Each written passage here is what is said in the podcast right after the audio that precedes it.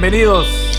Este es tu programa Venga tu Reino. El PACA que está trayendo claridad y entendimiento a los hijos de Dios. Y una vez más, conmigo, con nosotros, el maestro Rebollera desde Argentina. Osvaldo, ¿cómo estás? Hola Carlos, un gusto saludarte, un gusto compartir este tiempo con vos, con toda la audiencia de Venga tu Reino. Es un placer para mí, desde aquí, desde Argentina, conectado a todo el mundo, a todo lugar, a toda persona, que bueno, a través de este medio eh, permita que llevemos una palabra, una enseñanza respecto de la palabra del Señor. Así que bendecido en este día.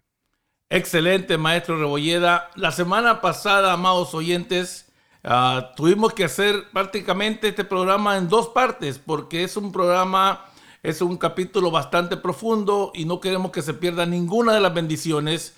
Y comenzamos hablando de diferentes mentalidades y este día el Señor nos permitirá terminar este módulo, o mejor dicho, este capítulo, para que ustedes también vayan conectando y hablamos de que había ciertas cosas que tal vez podíamos identificar que nos iba a ayudar para vivir en esa dimensión que Dios quiere que nosotros vivamos. Y empezamos a hablar de, dos temas o de dos tipos de mentes. Y esta vez vamos a hablar de la mente corrompida. Maestro Rebolleda, uh, de las siete que mencionas, de las ocho, como cinco, como dijimos que no era una lista.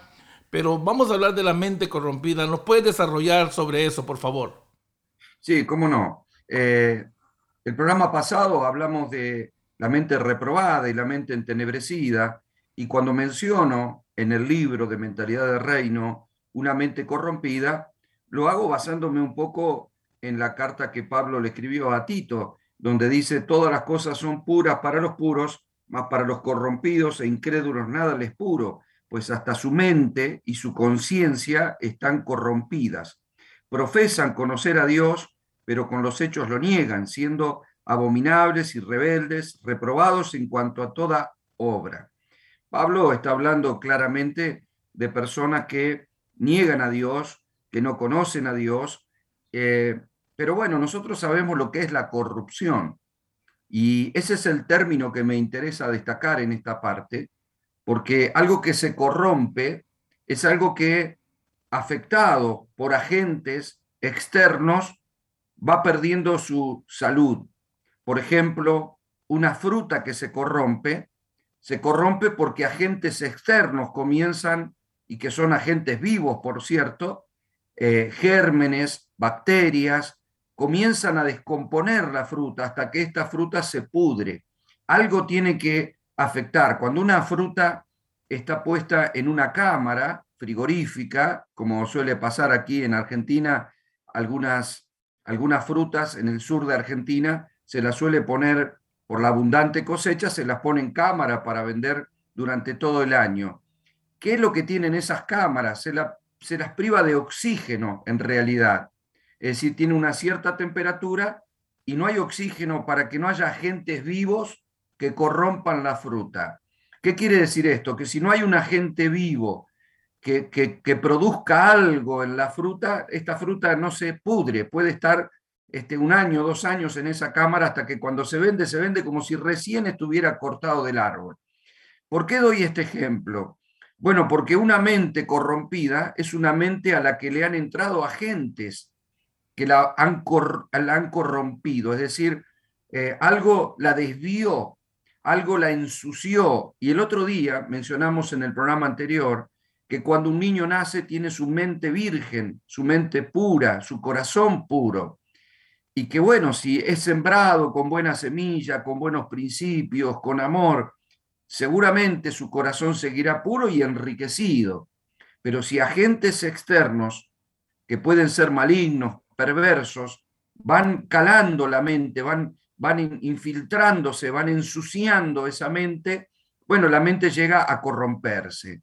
Nosotros sabemos usar este término con algunos políticos, ¿no? que en algún momento, por ejemplo, pueden entrar de manera sincera a su cargo y bueno, teniendo poder y manejando recursos que son del Estado, puede corromperse. Es decir, en algún momento empezó a pensar que usar el dinero que no le correspondía está bien, o hacer un, un negocio, un arreglo, algo que es, no es lícito, es ilegal, pero en algún momento lo pensó lo pensó, lo pensó y luego lo ejecutó. Bueno, lo que Pablo hace referencia es que para los puros, para los que no tienen su mente corrompida, todas las cosas pueden ser puras.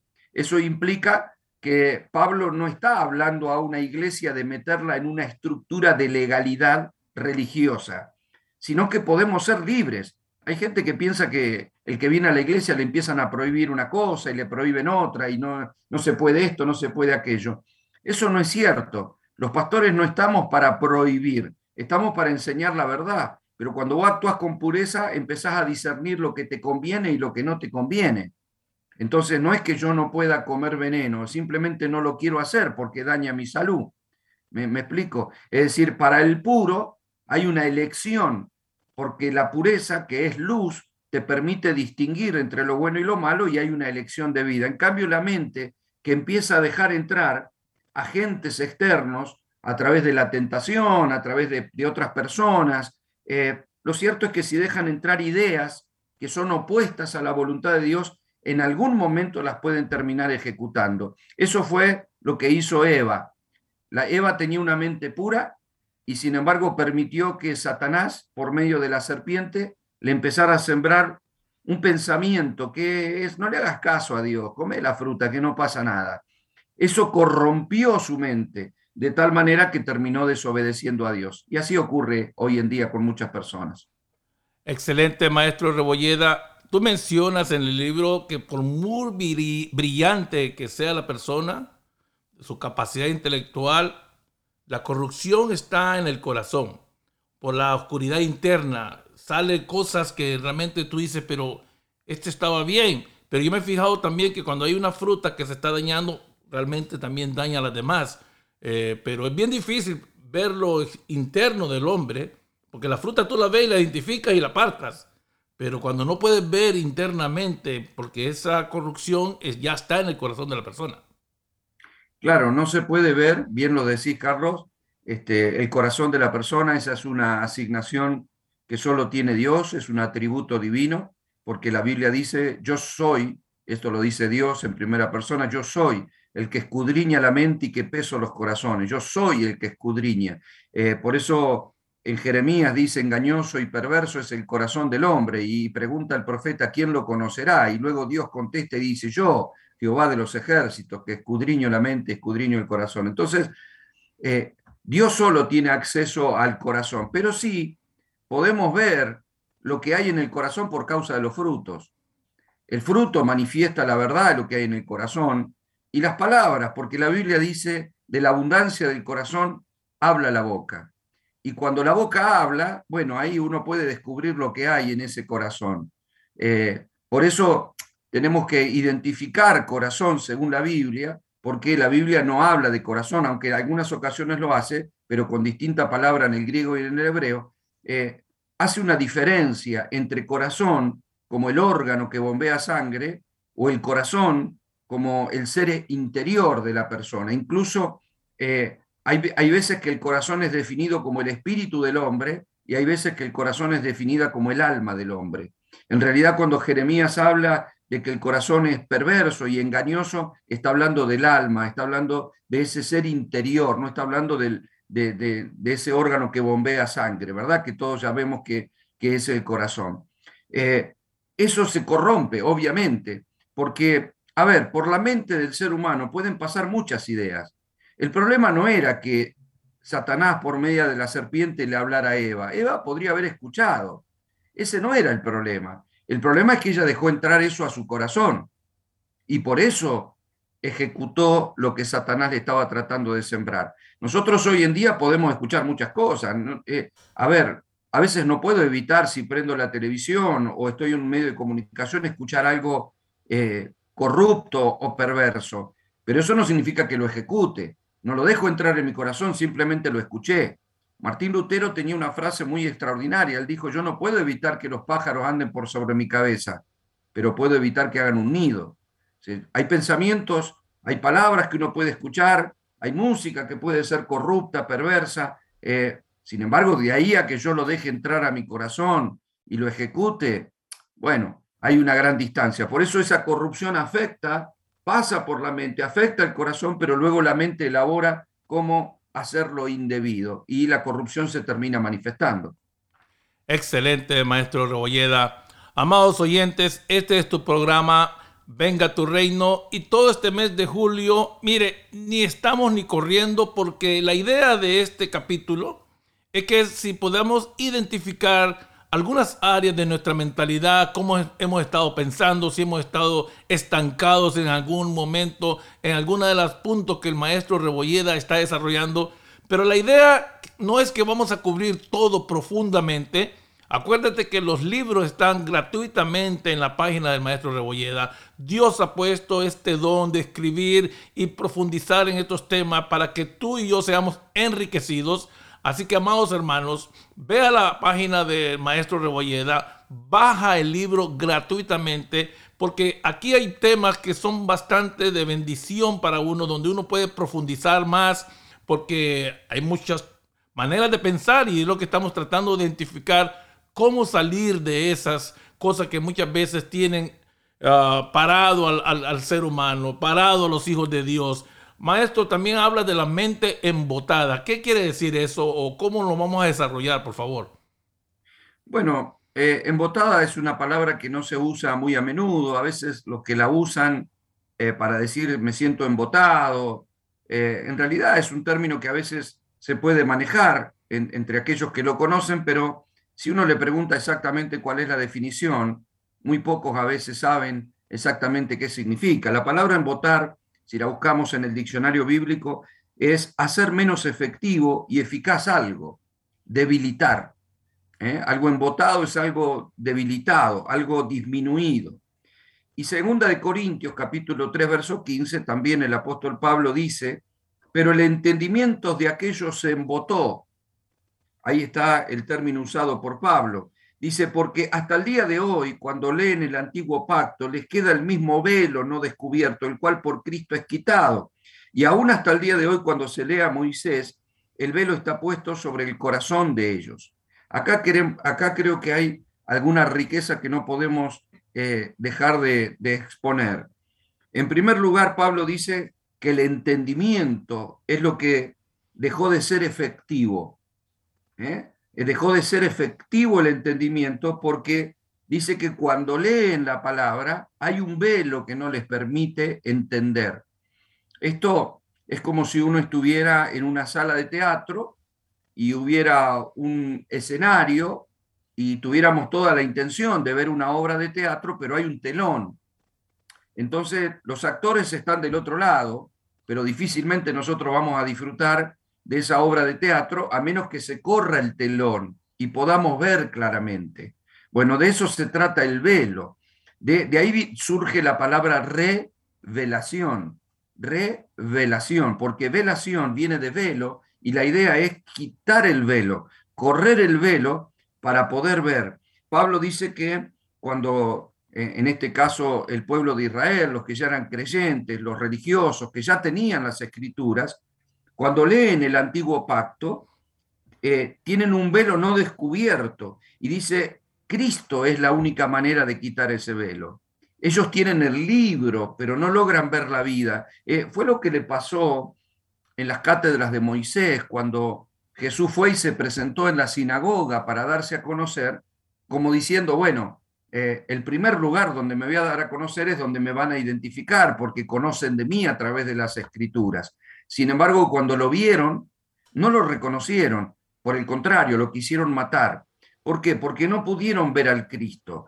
Ellos veían la letra, eh, tenían una relación bastante profunda con el libro, pero no con la vida. Había un velo que les impedía ver el mundo espiritual. Ese velo por Cristo es quitado. Eh, de, a partir de la muerte de Cristo, eh, el velo se rasgó literalmente en el templo judío de arriba abajo, dando a entender que lo rasgó Dios y no el hombre, abriendo un camino vivo y nuevo, que es el camino a la dimensión espiritual. Y como la palabra tiene dimensiones espirituales, la única manera de entender la vida, que es el canal por el cual viene todo esto en la dimensión espiritual, es corriendo el velo, es en Cristo. ¿eh? Ese velo dice que estaba puesto, y esto es muy curioso y muy trascendente, que el velo estaba puesto sobre el corazón de ellos. Sin embargo, ahí encontramos una vez más que el corazón afectaba el entendimiento. Corazón era el que tenía el velo, pero la mente era la que se debilitó, no lograban entender. Por eso dice, este, y esto también lo, lo dice Pedro en una de sus cartas, que si hubiesen conocido al Hijo de Dios no lo hubiesen crucificado, ¿no? Porque no lograron verlo, no, lograron entender. Tenían las escrituras, pero no tuvieron entendimiento. Y, y eso es una mente embotada. Ahora, esto que Pablo plantea respecto del pueblo de Israel también le suele pasar a los creyentes. Es decir, su mente se debilita porque se conectan con las escrituras de manera carnal empiezan a aprender versículos de memoria, pero el corazón les impone un velo que no logran dimensionar, no logran, entonces van a colar el mosquito y se van a tragar el camello. ¿sí? Van a decir que creen lo que dice la Biblia, se van a tornar juzgadores de otras personas y sin embargo ellos también van a tener actitudes pecaminosas porque no logran entender el verdadero sentido de, la palabra y del amor y de la vida. Eh, yo he visto actitudes de este tipo incluso en el liderazgo de la iglesia. Hombres que yo creo que en algún momento tuvieron un encuentro con Dios y empezaron a servir a Dios con todo su corazón. Sin embargo, cuando se embotaron en su mente, terminan conociendo las escrituras, aplicando las escrituras, pero con una rigidez que no descubren el amor, que no tienen amor por el prójimo, manipulan, intimidan, amenazan, y uno se da cuenta que están usando herramientas que que son ilegales en el mundo espiritual. Eh, no lo hacen eh, perversamente, o sea, están queriendo servir a Dios. El problema es que lo están haciendo desde una mente embotada. Tienen falta de entendimiento de la voluntad de Dios, incluso de los diseños de Dios. Por eso solo se aferran a las escrituras y se rigen por ellas, pero no tienen revelación, no logran encontrar el verdadero sentido de la palabra. Amado maestro Rebolleda, escuchándote hablar, repetiste bastante la palabra revelación, profundidad, dimensiones. Y es peligroso esto porque si comenzamos, se nos removió el velo y después la misma religiosidad, la misma, ah, no sé, en el avance que uno va creciendo, porque tú dices que lo intelectual no tiene que ver nada con la revelación y la gente podemos aprender muchos pasajes bíblicos y ejercer posiblemente hasta cargos eclesiásticos que muchas veces uh, puede ser hasta dañino para las personas que uno está ministrando, porque si te vuelve tu mente a embotar, quiere decir que tu corazón se está poniendo duro o, o no sé, eh, ¿por qué es bien delicado lo que estás mencionando? Porque posiblemente hay muchas personas que están ejerciendo esto o están recibiendo o están dando esto, pero su mente se ha embotado. Claro que sí, Carlos. A ver, eh, el oficio de, servir a Dios eh, ocupando algún cargo ministerial, por ejemplo, eh, no, puede, no ser el resultado de alguien que simplemente determinó estudiar para alcanzar. Por eso la Biblia dice claramente que tiene que haber un llamado y no puede haber un llamado si primero no hubo una impartición de vida. Es decir, lo más trascendente para eh, ejercer este oficio de la impartición de la palabra y de los diseños de Dios tiene que ver primero con haber recibido la gracia de la vida. Y porque la vida es la luz de los hombres, lo dice Juan en el capítulo 1. Si no tengo luz, entonces solo puedo tener conocimiento. Y acordate de que mencionamos en el programa anterior que conocimiento es recibir información, que entendimiento es ordenar la información recibida y que sabiduría es poder aplicarlo. Ahora, ¿cómo yo le puedo enseñar a otro eh, solo desde el intelecto? Y sí, lo puedo hacer como cualquier persona enseña ciencia, medicina, matemática, contabilidad, geografía, historia. Es decir, hay una dimensión en el hombre que es cerebral, que es simplemente pensante, intelectual y que funciona. Pero nosotros, la iglesia es un diseño espiritual. La iglesia tiene una dimensión de vida espiritual. El cuerpo de Cristo es espiritual, la mente de Cristo es espiritual. Por lo tanto, si no hay unción, no puede haber impartición. Lo que necesita cualquier ministro, cualquier hijo de Dios, porque todos somos ministros del nuevo pacto, ¿verdad? Pero aquellos que eh, ejercemos un, lugar de, liderazgo, eh, es clave que tengamos y funcionemos en la unción, que es la vida, que esa vida es la que produce el entendimiento. Lo demás, claro, la gente con su intelecto podrá entender cuando lee la Biblia, las historias de Moisés. De hecho, sabemos que hay películas de Noé, de Moisés y, de David. Pero eso no significa que entiendan la esencia de la vida, porque carecen de la vida. Fue lo que Jesús le dijo a Nicodemo. Nicodemo era un maestro de la ley, él conocía bien las escrituras, pero Jesús le dijo, si no naces de nuevo, es decir, si no tenés vida espiritual, no podés ver el reino. Si no naces de nuevo, no podés entrar al gobierno de Dios. Porque Nicodemo incluso le preguntó si podía él volver a entrar al vientre de su madre, ¿no? Entonces Jesús le dice, ¿cómo siendo maestro de la ley no comprendes esto? Diciéndole, ves, por más maestro que sea, por más que hayas estudiado toda la teología, si no tenés la vida no lograrás ver porque solo se ve a través de la vida espiritual que te ofrece ojos espirituales, entendimiento espiritual, discernimiento espiritual. La iglesia eh, se extiende, se expande por la dimensión de la vida. Por eso es tan importante comprender esa vida espiritual para el desarrollo de una mente espiritual, que es lo que buscamos.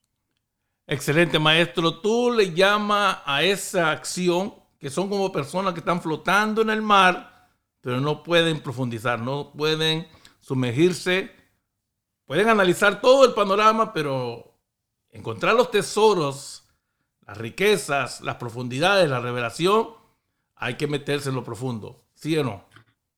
Claro que sí, y la única manera de hacerlo es a través de la gracia, que el Espíritu me lleve para mostrarme lo que Él me tiene que mostrar. Por eso se tiene que crear una, una gran dependencia ahí, para que Dios en su gracia, en su amor, me corra el velo. No hay virtud en el ser humano para entender ciertas cosas, porque son accesos divinos.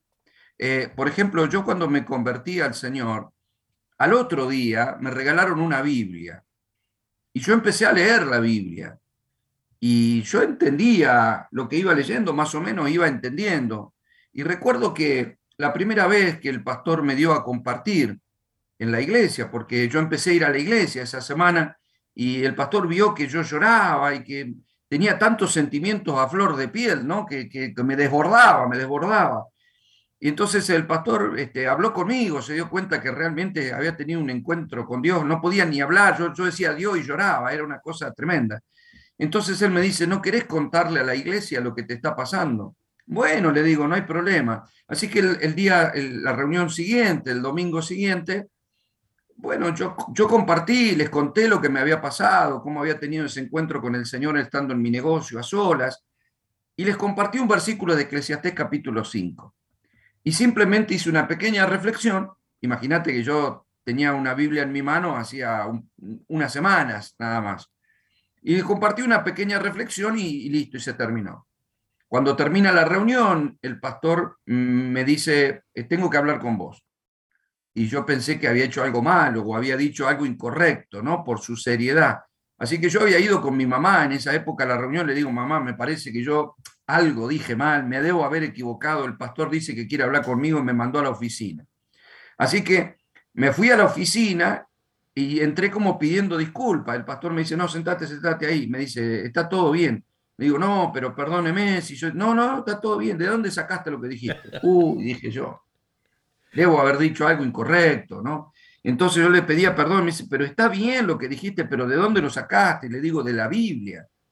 No, no, me dice, ya sé que lo que leíste está en la Biblia, pero ¿de dónde sacaste lo que vos viste, lo que reflexionaste?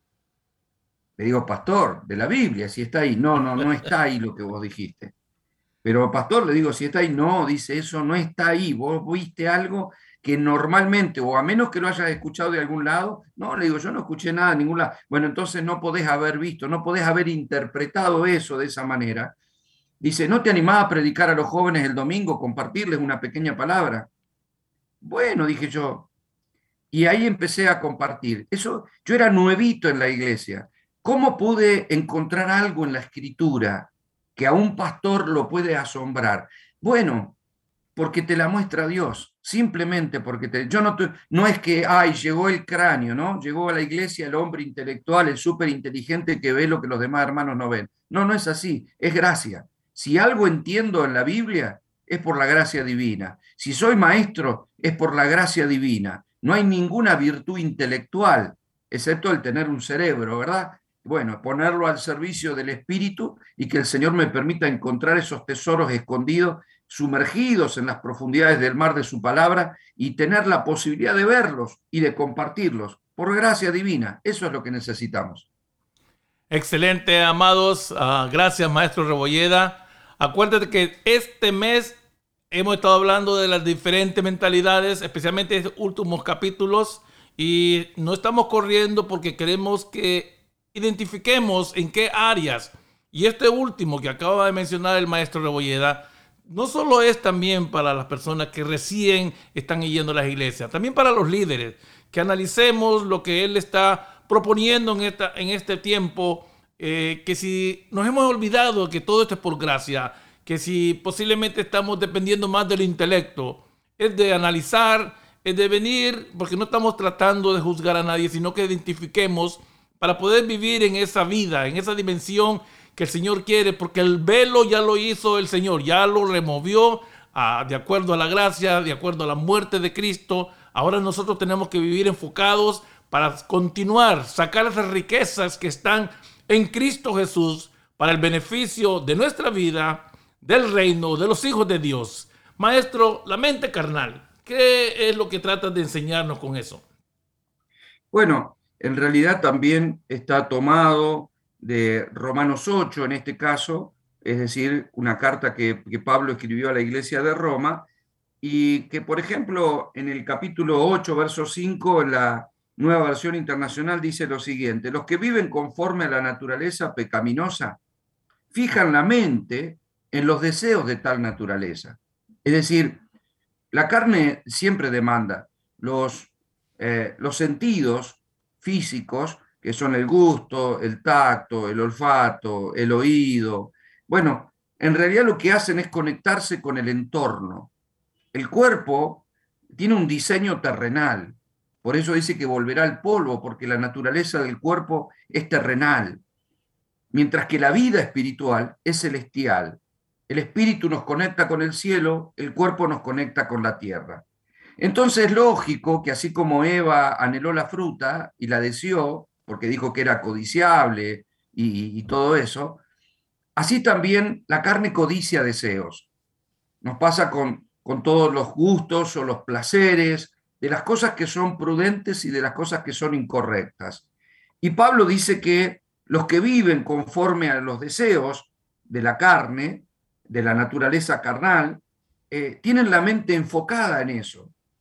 Quieren, quieren eso, quieren el disfrute, sea la sexualidad, la comida, los vicios, están enfocados en esas cuestiones. Dice que fijan la mente, tienen un enfoque, están fijos en eso de poder darle a los deseos carnales este, sus gustos. Sin embargo, dice, los que viven conforme al espíritu fijan la mente en los deseos del espíritu. La mentalidad pecaminosa, dice Pablo, es muerte, mientras que la mentalidad que proviene del espíritu es vida y es paz.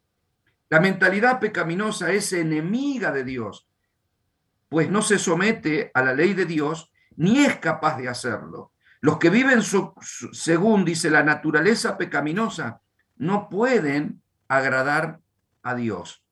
Este pasaje verdaderamente es muy claro y muy rico. Pablo está planteando que hay una gran diferencia entre el que está mirando lo de abajo y el que está mirando lo de arriba. El que tiene ojos espirituales y el que tiene ojos simplemente naturales. Jesús dijo que si nuestros ojos son luz, todo nuestro ser estará lleno de luz. Pero si nuestros ojos se llenan de tinieblas, así también pasará, ¿verdad? Por lo tanto, la forma en la que yo tenga de ver las cosas de codiciar, de desear, de, enfocarme incorrectamente en los deseos carnales, hará que todo mi ser se llene de eso. Indudablemente, eso lleva a muchos a pecar. Por eso Pablo habla de la mentalidad pecaminosa y dice que esa mentalidad pecaminosa o carnal genera muerte. Es lo que generó en Eva cuando comió la fruta, es lo, es lo que generó en Adán cuando determinó seguir los mismos pasos. Recordemos que este, su hijo Caín terminó matando a su hijo Abel, es decir, una transferencia ahí y, vemos que la idea, o sea, Caín fue el primer homicida de la humanidad. Hoy tenemos un montón de homicidas, ¿verdad? Las cárceles están llenas de gente que han asesinado. Bueno, el primero en toda la historia de la humanidad fue Caín, un hombre que tendría que haber sido, o un joven que tendría que haber vivido con una mente pura. Sin embargo, el desenfoque del pecado lo llevó por el camino de la muerte. Y ese camino de muerte, que es el camino del pecado, porque la Biblia dice que la paga del pecado es muerte, hace que todos los que fijan su mente en el pecado terminen pecando. Y como la paga del pecado es muerte, bueno, la mentalidad pecaminosa es muerte. Ahora Pablo dice, la mentalidad que proviene del espíritu es vida y es paz. Esto es glorioso porque Pablo está diciendo, si vos pensás como Dios piensa, es decir, si pensás como el espíritu, aquí la palabra donde dice proviene del espíritu está en mayúscula, está hablando del Espíritu Santo, proviene del Espíritu Santo, es vida y es paz. La mentalidad pecaminosa es enemiga de Dios. Simplemente el que piensa diferente a Dios se constituye en su enemigo. Y Pablo, bueno, hablándole a la iglesia, le dice, antes vosotros eras enemigos en vuestra mente. Se entiende que ahora nos hemos reconciliado que ya no pensamos contra la voluntad de Dios, sino que pensamos conforme a la voluntad de Dios. Y los que así lo hacen tendrán vida y paz. En cambio, los que piensan en las cosas de este mundo, en los deseos pecaminosos, bueno, solo alcanzarán la muerte, porque esa es la diferencia entre una mente carnal y una mente espiritual. Maestro Rebolleda, ah, hay un pasaje bíblico que dice de que de la manera que el hombre piensa, de esa manera actúa. Ah, ¿Se podría decir que entonces que nuestras acciones van como siguiendo nuestros pensamientos, maestro? Claro que sí. Antes de, poder ejecutar cualquier acción tiene que haber una mente que dé la orden. Nosotros podemos ver en personas que lamentablemente han sufrido un accidente, por ejemplo, y de pronto quedaron eh, cuadriplégicos, ¿no? Personas que no pueden mover sus brazos y no pueden mover sus pies porque se cortó la médula espinal. La médula es como el cable que conecta la información del cerebro al cuerpo. Si la médula se corta, una persona puede tener un accidente donde su médula puede ser dañada y entonces será restaurada, puede ser restaurada, puede ser sanada. Pero si se corta, definitivamente, ya no hay forma de mandar señal. Es como, como que un pueblito tiene una usina y tiene un cable que le manda luz a otro pueblito. Si ese cable se corta, no hay forma de mandar luz. ¿sí? Se, cortó la conexión. Eso es lo que ocurre entre el cerebro y los miembros del cuerpo. Entonces esas personas eh, no quieren dar, ellos dan la orden, ¿eh? la mente da la orden. Yo aquí en la ciudad hay un hombre que bueno tenía era aviador y salía con su avioneta a fumigar y bueno, engancharon un cable y se, enredó, chocó la avioneta, cayó a tierra y él quedó cuadraplégico. Yo suelo ir a su casa, sabemos charlar de la palabra, todo, eh, y hay veces que te da impresión porque sus piernas se empiezan a mover. Y él dice, no te asuste, es un acto reflejo, es un, eh, se mueven solas, dice, yo no le estoy dando la orden, después se, se mueven solas y después se calman, ¿no? Eh, en realidad él le da la orden, él dice que él siente como si tuviera las manos y los pies y, le, da órdenes de que se muevan, pero no le obedecen. No, no, simplemente no reciben la orden porque está, está cortado el cable que les envía la orden. Entonces no hay forma de que un brazo se mueva o una pierna se mueva sin que estén escuchando esa orden que se da en el cerebro. Ahora, si esa médula está sana, bueno, cualquier orden hace que el, cuerpo se mueva. Yo en este momento estoy moviendo mis brazos. Aunque parezca un acto inconsciente, hay una, hay una resolución cerebral. Yo le estoy dando una orden para que se mueva. Nosotros tenemos muchos, eh, muchas este, acciones físicas que nos parecen que, bueno, que son parte de la naturaleza de nuestro ser, que no la pensamos, ¿no? Como el respirar, por ejemplo, estamos respirando, los movimientos de los ojos, mirar para un lado, pestañear, este, nos parece que eso, bueno, se produce por, por, acción divina. No, eso se produce porque nuestra mente, más allá de lo que estemos pensando o haciendo, está dando órdenes. Le da orden al ojo para que pestanee, para que mantenga la humedad, está dando órdenes este, a, los pulmones para poder respirar. eh, si movemos una mano, aun cuando conversamos, que lo hacemos parece de manera inconsciente, hay una orden cerebral que le está diciendo a esa mano. Cuando caminamos, aunque no vayamos pensando que estamos caminando, hay una coordinación. Un pie va hacia adelante, el otro pie hacia atrás, un brazo adelante, otro brazo hacia atrás. Hay toda una coordinación de pensamientos, pensamientos, pensamientos. La mente es la que genera todo. Es la que genera las palabras, es la que genera las acciones, es la que genera, o sea, nunca la comida llega a nuestro estómago por arte de magia. Llega a nuestro estómago porque determinamos comerla. Entonces, cuando comemos lo incorrecto, no es que nos obligaron, lo definimos nosotros. Cuando decimos lo incorrecto, lo definimos nosotros. Cuando pecamos, lo definimos nosotros. Porque tentaciones, dijo el Señor, que iba a haber muchas. Y Dios no tienta a nadie, sino que somos tentados desde nuestra propia concupiscencia. Y en algún momento decidí ejecutar tal acción que sea incorrecta y termino pecando. Pero siempre la mente es la que determina nuestras acciones. Wow, maestro, fíjate que es bastante impresionante lo que dices y también tú dices en el libro que todos, independientemente tu posición intelectual, todos tenemos, somos invadidos por deseos. Y esto es bien crucial porque en el tiempo que estamos viviendo en el posmodernismo, tú dices, bueno, ya ayer lo pensé, pero ahora la internet te trae a recordar, ¿te acuerdas lo que estabas viendo anoche? ¡Pum! Y te lo pone ahí en la imagen y vos te dices, pero eso fue anoche. Nos están viendo, nos están observando, están escuchando, todas estas cosas y como que entienden los deseos de uno, porque estás viendo algo en Amazon y no lo compraste, pero al día siguiente, ¿te acuerdas aquella cámara que querías? ¿Te acuerdas aquel micrófono? O sea, tenemos que tener cuidado porque esta mente carnal se alimenta ahora también externamente porque de alguna manera eh, te lo están promoviendo a tus propios ojos.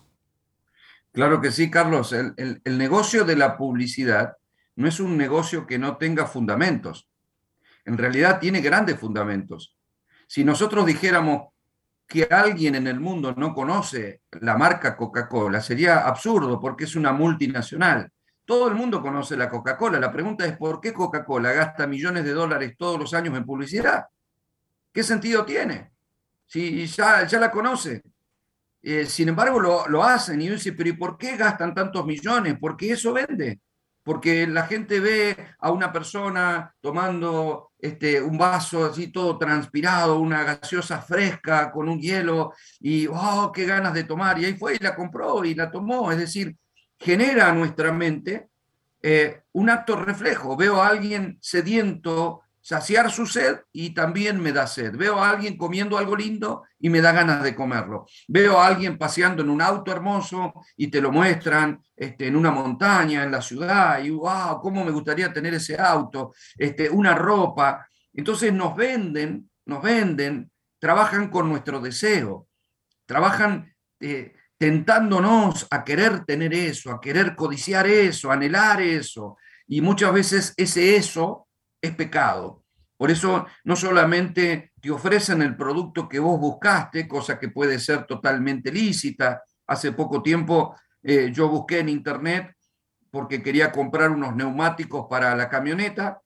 Entonces puse en internet y a partir de ahí todos los días me empezaron a llover distintos neumáticos, distintas marcas, distintas ofertas, distintos precios porque alguien vio que yo quise comprar y por algo averigué el precio, así que me empezaron a ofertar, a ofertar, a ofertar, hasta que, bueno, después de un tiempo como que ya está, pasó, ya debe haber comprado, ¿verdad? Pero no solamente eso, hay veces que lo que te ofrecen viene como violentando tu vida. Creo que la mayoría de nosotros en algún momento hemos prendido la computadora y mirando alguna página nos entró una imagen pornográfica una imagen de desnudez, una imagen, y vos decís, pero ¿y qué tiene que ver? Yo no he estado buscando eso, ¿no? Pero te asaltan las imágenes incorrectas, te asaltan tratando de que, y, eso hace que muchas personas caigan. Un hombre que es estimulado por la visual automáticamente puede pensar cosas, e hizo clic, y cuando hizo clic, bueno, ahí ingresó este, a, mirar algo, ¿no? Y, eso lo va llevando de tentación en tentación y puede caer en esa red oscura de tentaciones y de pecado, porque así lo hace el enemigo. Trata de vendernos, trata de demostrarnos. Por eso sea que quieras comprar un auto, un reloj o lo que fuera, generalmente te lo presentan en una linda casa, en un lindo barrio, en un lindo paisaje, con una linda mujer, con lindas ropas, con gente joven, con... O sea, siempre tratan de venderte lo mejor. Y la mente nuestra trabaja, trabaja y ellos saben que eso funciona, si no, no lo harían. Si no, no lo harían. El enemigo sabe cómo generar tentación y cómo llevarnos por ese camino que Juan identifica muy bien, porque Juan dice que tengamos mucho cuidado con los deseos de los ojos, los deseos de la carne y la vanagloria de la vida. Excelente, maestro Rebolleda. Amados, si se dan cuenta, no hemos corrido para nada y la idea es tocar y aún todavía no es nada profundo lo que estamos desarrollando, lo que el maestro nos podría compartir, pero tú puedes ir a la página y bajar el libro completamente gratis y muchas otras cosas que hay riqueza literal ahí que el Señor ha puesto en las manos de nuestro maestro Osvaldo Rebolleda. La mente espiritual, Osvaldo, eh, es una de las últimas que estamos hablando, que debería ser la primera, pero para entender las demás, llegamos a este punto.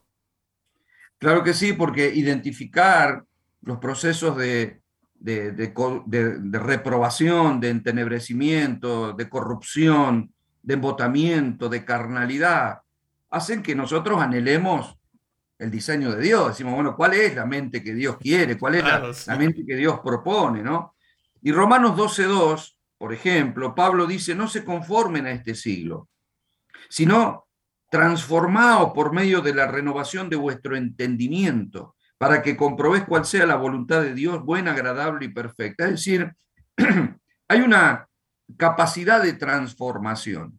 Esto es para que recibamos alivio de decir, bueno, si yo tengo algún dejo de reprobación, de entenebrecimiento, de corrupción, eh, tengo la posibilidad de transformar. Y esto es glorioso porque si bien hay una obra del Espíritu Santo, Pablo dice, no, no se conformen, sino transfórmense. Esto no dice, a ver, Dios te transformará. No, Dios te da la vida, pero hay una rendición de parte nuestra. Primero debemos analizar lo que dice Pablo que no debemos hacer. Pablo dice que no debemos conformarnos. La palabra conformar, eh, si nosotros la separamos en su etimología, la palabra es con forma. Es decir, ¿qué quiere decir esto? Bueno, por ejemplo, yo en este momento estoy sentado en mi oficina con forma de la silla. Si me sacaran este sillón en el cual estoy, no podría tener esta forma en mi cuerpo porque cuando me pongo en pie estoy derecho y en este momento tengo la forma de, esta, de, este, de este sillón. Si este sillón fuera de madera, si fuera incómodo o si me quedara mucho rato, como me suele pasar, que a veces estoy muchas horas en mi oficina, me empiezo a sentir desconforme. Entonces empiezo a romper, no, ya no estoy conforme, ya, ya rompo esa forma, salgo de ese lugar y digo, bueno, me voy a ir a caminar o voy a hacer otra cosa porque estoy cansado de estar sentado, porque ya esta forma no me, no me agrada. Pablo dice, no se conformen, no, no se queden quietos en esa manera. O sea, eh, a ver, cuando Pablo plantea el airaos, pero no pequéis, es porque airarte es una cuestión lícita, tiene que haber un deseo de salir de esa zona. No me debo conformar. Eh, en, todas las ciudades, eh, aquí en Argentina, hay lo que se llama las garitas de bus. ¿Qué es una garita de bus? Es una, pequeña, un pequeño paraje donde se puede esperar el bus con techito, reparado a los costados, para que, bueno, si está lloviendo, si, si hace frío, la gente pueda sentir un poco de abrigo en ese lugar hasta que el bus llegue. Ese lugar es un lugar de paso. O sea, la gente en la garita va un ratito para esperando el bus. Cuando llegue el bus, sigue viaje. Pero la gente no se lleva un sillón, una cama, no pone una cortina, no va a vivir a esa garita, porque la garita no está fabricada para que te quedes a vivir ahí. Es un lugar de paso. Entonces, no te podés sentir conforme en esa garita. Es decir, ya cuando no ves que el bus no viene, empezás a estar desconforme, te empezás a enojar, decir, ¿qué pasa que tarda tanto? Porque me quiero ir de acá. ¿eh? Estoy acá por una cuestión casual, estoy acá porque estoy esperando el bus, pero es mi único motivo por el que estoy acá. Cuando venga el bus, me voy. Nadie, nadie se queda a vivir ahí. Lo que está diciendo Pablo es, tenemos que tener ese mismo sentimiento. No quiero quedarme en lo que estoy.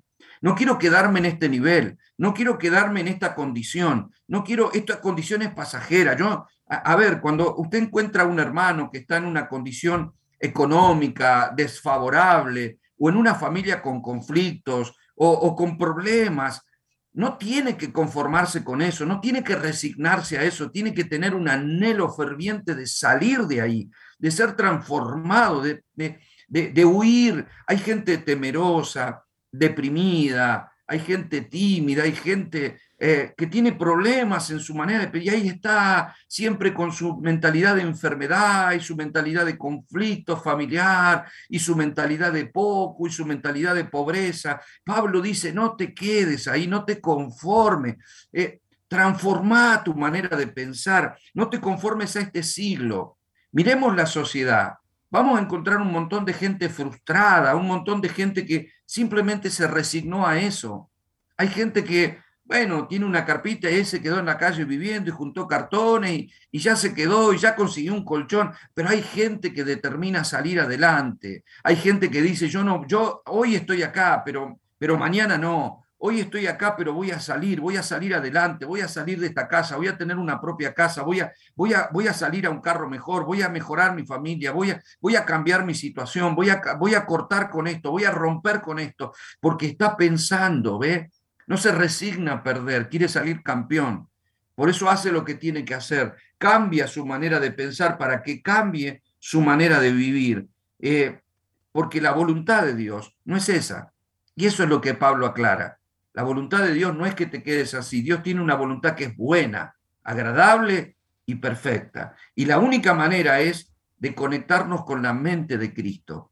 Esa es la mente espiritual. Una mente conectada a la voluntad de Dios y saber que la voluntad de Dios nunca es el conflicto, nunca la derrota, nunca la enfermedad, nunca eh, la pobreza. No, no, hay estadios, hay procesos, hay circunstancias pero no nos conformemos, aprendamos de eso y salgamos adelante, porque la voluntad de Dios es nuestro avance.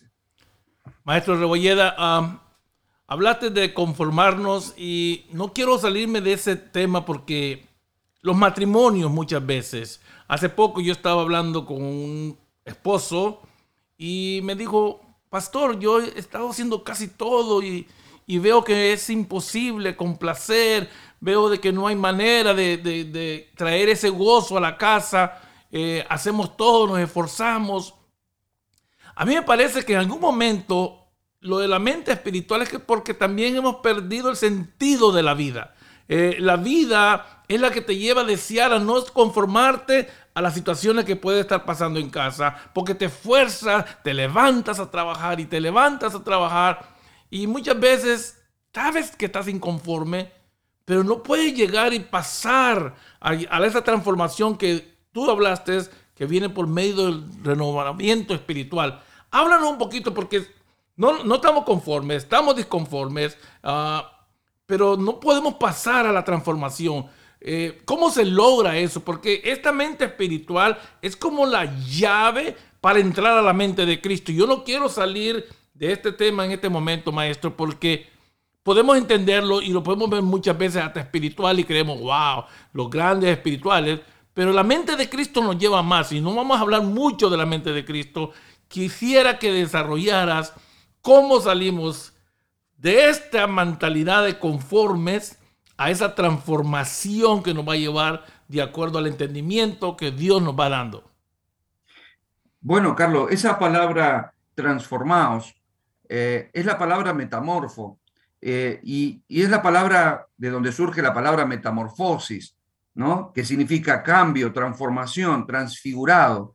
Nosotros conocemos esa palabra, por ejemplo, de la mariposa, porque la mariposa es una oruga, que parece un gusano, una oruga, pero que luego transforma en algo maravilloso, ¿no? Uno ve una mariposa y es preciosa, que además tiene la capacidad de volar. Una oruga puede arrastrarse, vive dentro de ese capullo, pero cuando empieza a salir de ahí, extiende sus alas de colores y empieza a andar por el campo y empieza a andar entre las flores, es preciosa. Y uno dice, ¿cómo se transformó de oruga en mariposa? ¿Cómo pudo transformarse de esa manera? Por vida.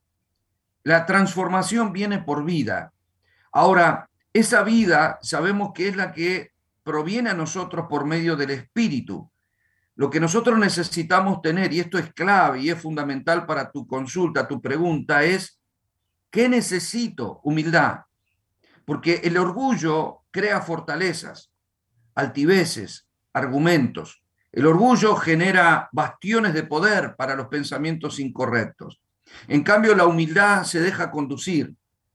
Y si yo sé que he tenido algún rasgo de estos pensamientos, como los que mencionamos, de, reprobación, de entenebrecimiento, de corrupción, de eh, pensamientos carnales, y yo quiero salir adelante, yo quiero cambiar, bueno, necesito tener humildad para rendirme al Espíritu, para pensar como Dios piensa, tengo que abrir las puertas a los pensamientos de Dios, que dice que el Espíritu nos guía toda verdad y justicia, y que nos guía, y los que son este, hijos de Dios son guiados por el Espíritu.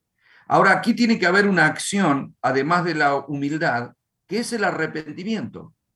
Esto es clave, porque arrepentimiento es la palabra metanoia, que significa discernir, captar, darse cuenta, es, es, es conocer, reconocer, eh, es asumir una necesidad. Por ejemplo, cuando alguien va a, comprar una, una remera, una camisa, y compra una camisa color azul, y se la lleva a su casa y luego dice, no, no tendría que haber comprado azul, mejor es comprar una blanca, ¿por qué no me compré? Y vuelvo y digo, no, eh, mire, me arrepentí, todavía no la usé, quiero una camisa. O sea, yo tengo una acción de arrepentimiento. Pensé que era la azul, pero ahora me doy cuenta que es mejor la blanca. Acá traigo esta y me quiero llevar la otra. Es decir, vengo a cambiar la camisa.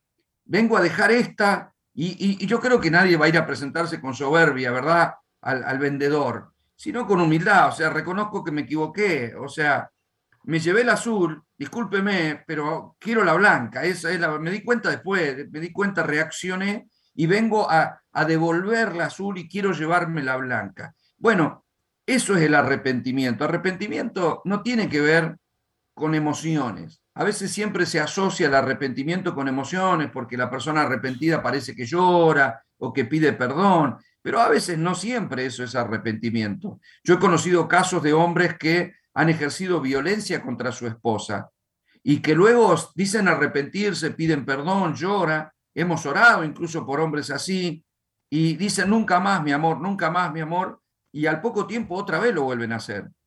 Porque en realidad no hubo un arrepentimiento genuino, este, hubo un, cambio de conveniencia. O sea, es como el que se da cuenta que la camisa azul está descosida y la va a cambiar, pero sin decir que se le rompió. Entonces, es un cambio de conveniencia, porque si no me quedo sin camisa. No.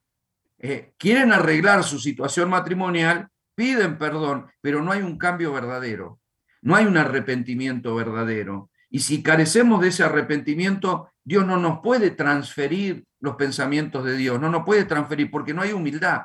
Esto lo vemos claramente en los religiosos en la época de Jesús. No nos olvidemos que Juan el Bautista, su primer mensaje fue arrepentidos, porque el reino de los cielos ha llegado, sin metanoia. Cambien su manera de pensar porque el gobierno de Dios ha llegado. Lo que estaba diciendo Juan, que de hecho fue el primer mensaje de Cristo también en Mateo 4, 17, arrepentidos. Lo que estaban diciendo ellos es, cambien su manera de pensar. Si Dios no, no va a poder gobernarlos, sino, ¿cómo los va a gobernar Dios si siguen pensando así?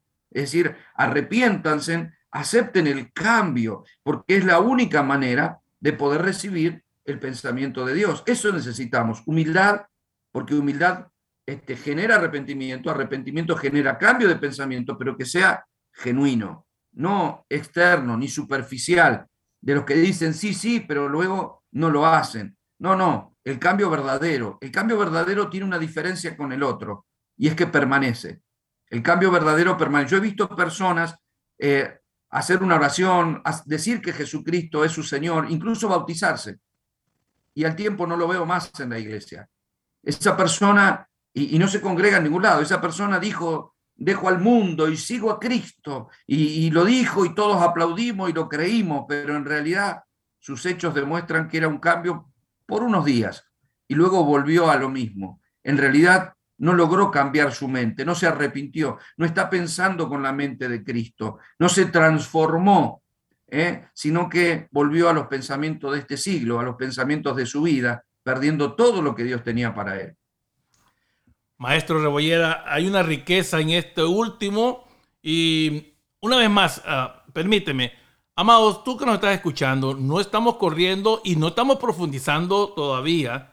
Por eso es que es importante de que tú vayas a la página y tengas el tiempo de bajar el libro. Y una vez más, nosotros no hacemos esto por obtener riqueza ni nada, pero se necesitan finanzas.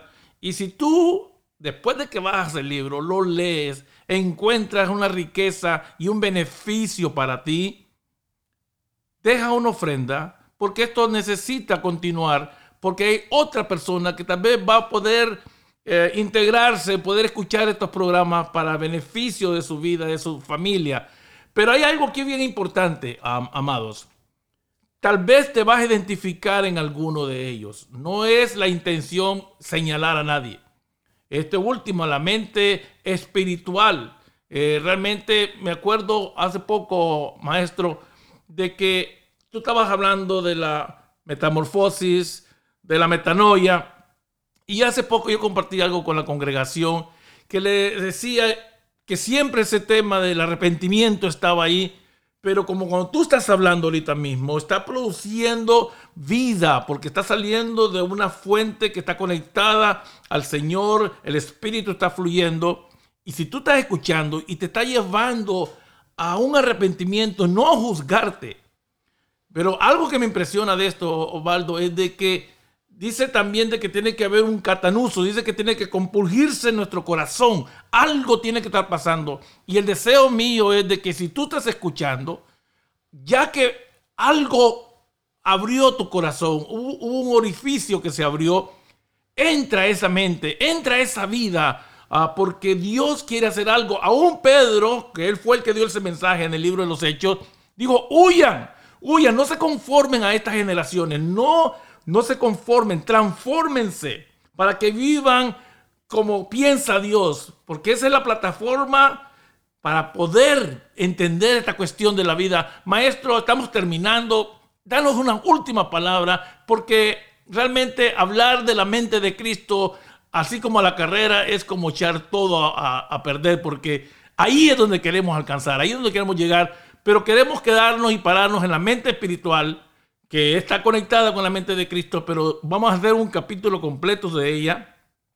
Haznos últimas palabras sobre esto para poder entrar, ser, salir de la de conformidad, entrar a la transformación que suceda esa metanoia, que suceda ese catanuso en el corazón para poder pensar como Dios piensa?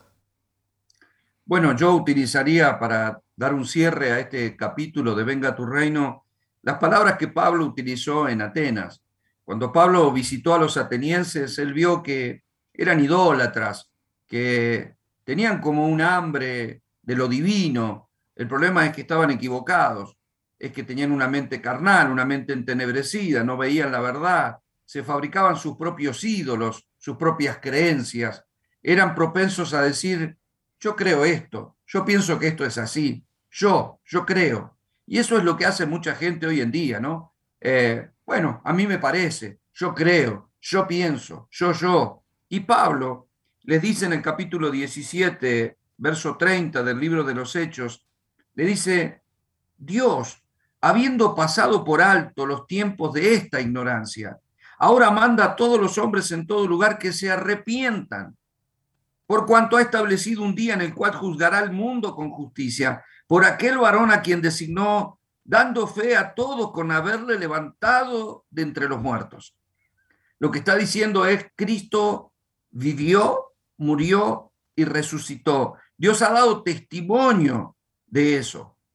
Y por eso ya basta de ignorancia, porque antes no había un conocimiento de Cristo, pero ahora sí. El hombre no puede cambiar por sí mismo, pero toda persona que esté escuchando este programa está escuchando la palabra de verdad, está escuchando la palabra de gracia, está escuchando la impartición de vida. Entonces, ya no justifica nada que siga en ignorancia. Si está escuchando, sabe que Cristo y sabe de Cristo. Por eso Pablo dice, Dios manda que se arrepientan, es decir, basta ya, basta ya de una vida en donde dicen que creen, pero a su manera, no es a la manera de los hombres, es a la manera de Dios. No existe un cristianismo eh, apegado a los deseos de cada persona. No es, uy, yo pienso que es así, yo creo que es así, yo con Dios estoy bien, pero a la iglesia no voy y yo no estoy de acuerdo con esto y no estoy de acuerdo con aquello. Amado, basta de, toda esa cuestión de, que tratamos de justificarnos y que nos terminamos tapando con, con una hojita como hizo Adán. Basta de taparnos con excusas. Debemos cambiar nuestra manera de pensar y va a cambiar nuestra manera de vivir, va a cambiar nuestro matrimonio, nuestra economía, nuestro ambiente en nuestra casa, eh, va a cambiar todo si nosotros tenemos una manera distinta de pensar.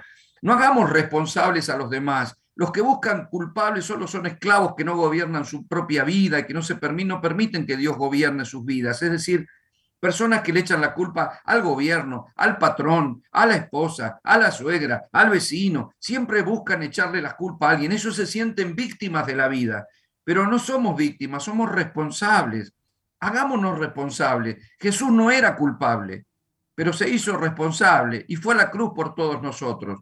No acusó, no actuó con violencia, pero con su manera de pensar pudo plasmar el diseño de Dios en la tierra de manera tal que después de más de dos mil años sigue impartiendo bendición porque su vida cobró sentido. Hizo lo que Dios dijo y cuando estuvo en, un momento de dolor, eh, en el momento de máxima perturbación, le dijo, Padre, o sea, hágase tu voluntad.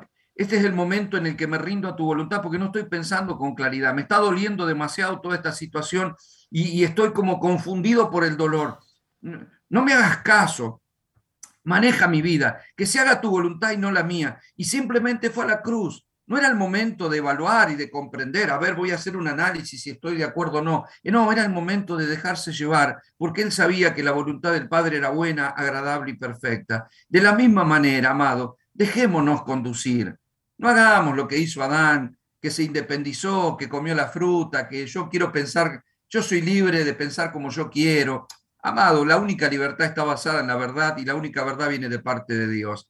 Este mundo tiene un montón de ofertas de libertad, pero cada vez está más cautivo. Ojalá que este programa pueda abrir el entendimiento de aquellos que escuchan, porque creo que en la impartición de la palabra está envasada la gracia del Señor, para que nos arrepintamos todos y vayamos en busca de la perfecta voluntad de Dios, que es buena, que es agradable y que es perfecta. Excelente, maestro Rebolleda. Que cierre. Amados, acuerda que la mente espiritual es una mente entregada a funcionar en toda formación de la palabra de Dios y toda impartición del Espíritu Santo, toda impartición de la vida. Porque no hay mayor éxito en la vida que hacer la perfecta voluntad de Dios en todo. Bye bye.